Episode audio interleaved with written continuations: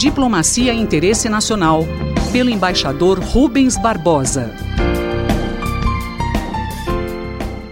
Você é sempre bem-vindo ao nosso Diplomacia e Interesse Nacional. O tema de hoje, a presidência brasileira no Mercosul.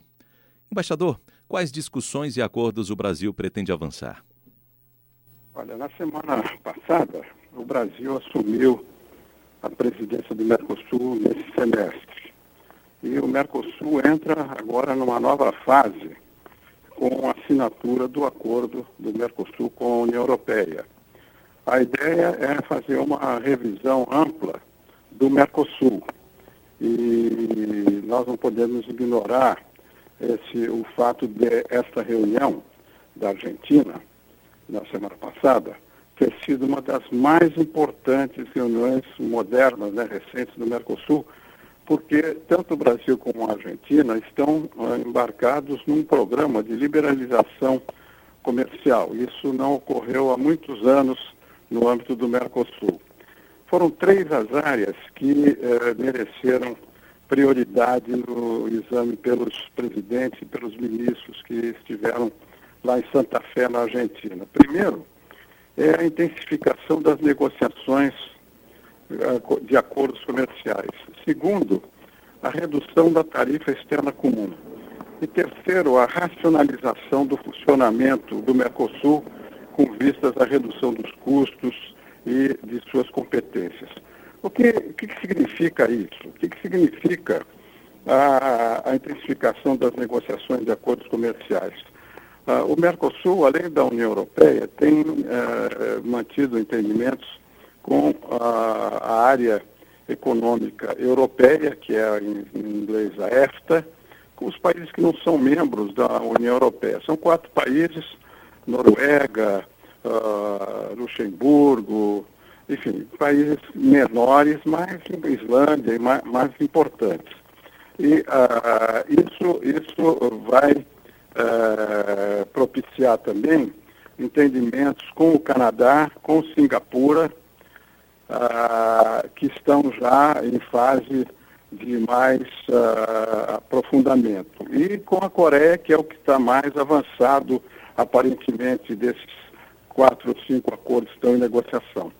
O segundo, a redução da tarifa externa comum, que é uma ideia brasileira, é de reduzir a tarifa externa comum, que em média é 14%, uh, de, entre os quatro países do Mercosul, em todos os produtos, para reduzir essa tarifa externa a um nível próximo do nível médio global.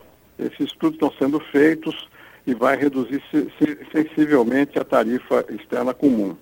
E a, a racionalização do funcionamento do Mercosul, depois de quase 30 anos, é importante porque vai demandar a redução da burocracia, vai demandar a redução de custos, a eliminação de órgãos que não funcionam, que estão lá, mas não funcionam, ou não são convocados. Enfim, vai ter um enxugamento do, da máquina burocrática do Mercosul. E eh, foi discutido também no âmbito interno, intra-Mercosul, a possibilidade da criação de uma cláusula de vigência bilateral dos acordos. Assim, no caso da União Europeia, eh, cada país que eh, terminar o processo de ratificação poderá colocar em vigência uh, o acordo imediatamente. E uh, foi também aprovado uh, o roaming, a abolição do custo do roaming nos países do Mercosul. Quer dizer, quem vai viajar para cada um dos países não vai pagar o custo do roaming. Então, e outro ponto que não foi discutido, mas deve ter ficado uh, subentendido, é que dependendo do resultado da eleição da Argentina, uh, pode haver de novo a ressuscitação da ideia da bilateralização das negociações. E, para finalizar, as perspectivas da presidência brasileira uh, nesses seis meses são, primeiro, dentro dessa ideia de enxugamento, de revisão do funcionamento do acordo, a convocação de uma conferência diplomática que está prevista no protocolo de Ouro Preto que criou a tarifa externa comum e a União Aduaneira. Segundo, dentro dos acordos de, no, de livre comércio que vão ser negociados, Uh, há, um, há, um, grupo de, de, pessoas, está, eu me incluo entre eles, está sugerindo a adesão do Brasil ao acordo com a Ásia, o TPP, o acordo de 11 países liderado pelo Japão. E, finalmente, na, não, não poderia deixar de ser, a Venezuela também foi tratada pelos presidentes com uma declaração presidencial moderada dessa vez, sem linguagem muito dura, e que pede a continuação das pressões internacionais para a mudança do regime lá na Venezuela. Foi uma reunião proveitosa, útil, importante, com perspectiva de atuação do Brasil nesses seis meses. Eu sou Mário Santi e conversei com o embaixador Rubens Barbosa.